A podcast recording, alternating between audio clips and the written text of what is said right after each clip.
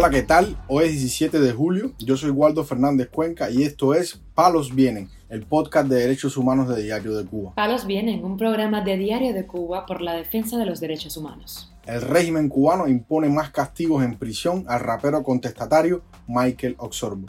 Arriban a su séptimo día en huelga de hambre tres presos del 11J de San Antonio de los Baños. El médico Fernando Vázquez tiene vigilancia permanente en su vivienda en La Habana por parte de agentes de la seguridad del Estado. Lo más relevante del día relacionado con los derechos humanos en Palos Vientos. Comenzamos informando que el régimen cubano prohibió las visitas conyugales al rapero Michael Oxorbo como castigo por las recientes declaraciones que hiciera en las que expresó que no soportaría más hostigamiento en su contra.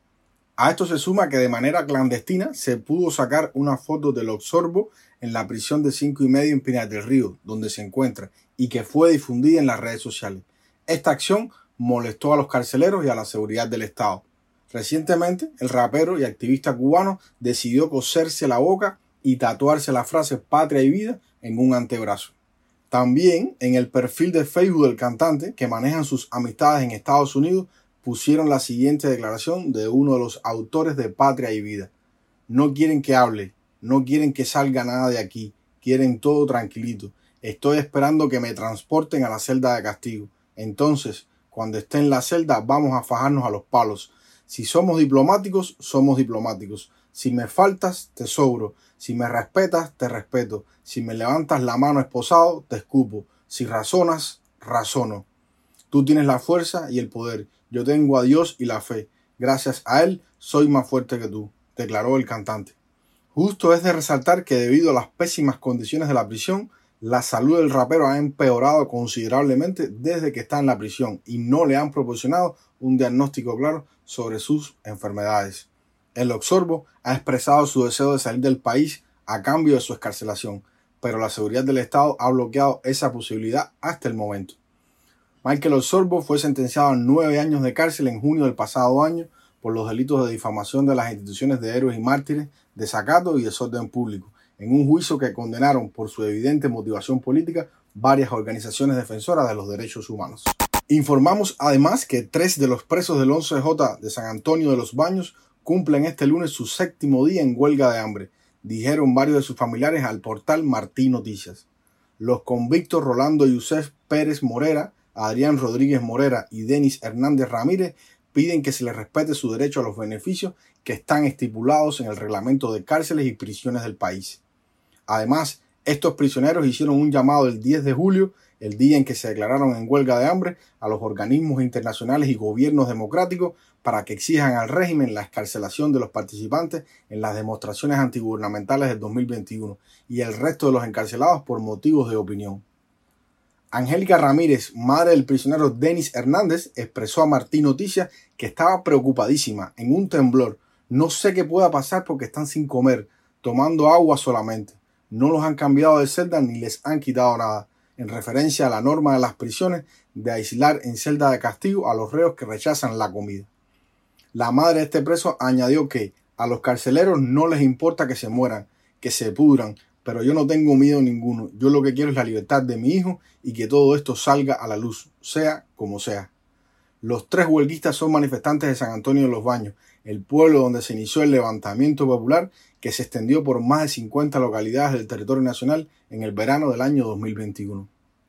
Pérez Morera cumple su sentencia de ocho años de privación de libertad en la prisión de Quibicán y Rodríguez Morera y Hernández Ramírez, condenados a siete y seis años respectivamente, están en el penal de Guanajay.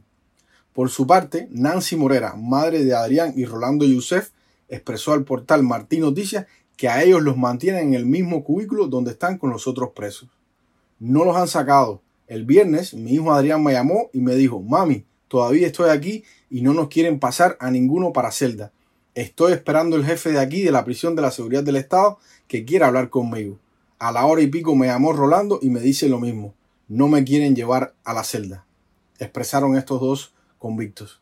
La madre de estos dos prisioneros afirmó que cree que a la huelga de hambre se han sumado otros reclusos, pero no ha podido confirmarlo. Esta madre concluyó diciendo que yo sé que los míos se van a mantener porque ellos me dijeron que, aunque los sacaran en una caja de muertos, ellos van a seguir con la huelga de hambre, porque están defendiendo y reclamando sus derechos. Palos viene. Para finalizar, informamos que la activista Pedro Álvaro Sánchez denunció en sus redes sociales que el médico Fernando Vázquez tiene vigilancia permanente en su residencia en el Vedado y que apenas puede recibir visitas. Albert Sánchez intentó llegar a la casa del médico y pudo entrar. Yo no sabía realmente si podía ir o no, porque ya habían ido otras personas a verlo y me habían dicho que los habían virado para atrás. Pero al poco tiempo, un agente de la policía política requirió a Vázquez. Fernando no le acaba de abrir la puerta completamente ni lo manda a pasar. La conversación entre ellos duró casi una hora. Y bueno, las mismas conversaciones que a cualquiera que usted le pregunte que haya estado detenido, le va a decir lo mismo. Por la parte del oficial de la seguridad, esto es socialismo, está establecido en tal artículo, en tal otro, y a protestar para el CDR, para la CTC o para las organizaciones que el Estado tiene previsto para eso. Avalado por una constitución de la República, un socialismo irrevocable, todo ese cuento que se sabe todo el mundo. Fernando Vázquez intentó realizar una caminata en solitario el pasado 14 de junio para pedir la liberación de los presos políticos, pero el régimen lo detuvo ese día y no pudo realizar su acción cívica.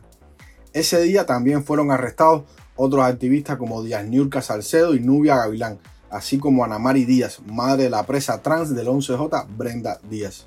Con anterioridad, Vázquez intentó manifestarse por la jornada del 15N en el año 2021 y recibió un acto de repudio por las fuerzas del régimen. También se manifestó en solitario por el pueblo de Myanmar en el Parque del Quijote en el Vedado y resultó detenido y amenazado. Palos Vienen, un programa de Diario de Cuba por la defensa de los derechos humanos. Estas han sido las noticias de hoy en Palos Vienen, el podcast de derechos humanos de Diario de Cuba. Pueden escucharnos en DDC Radio, Spotify, Google Podcast, Apple Podcast, Telegram y SoundCloud. Yo soy Waldo Fernández Cuenca, que tengan un buen inicio de semana y mañana regresamos con más noticias.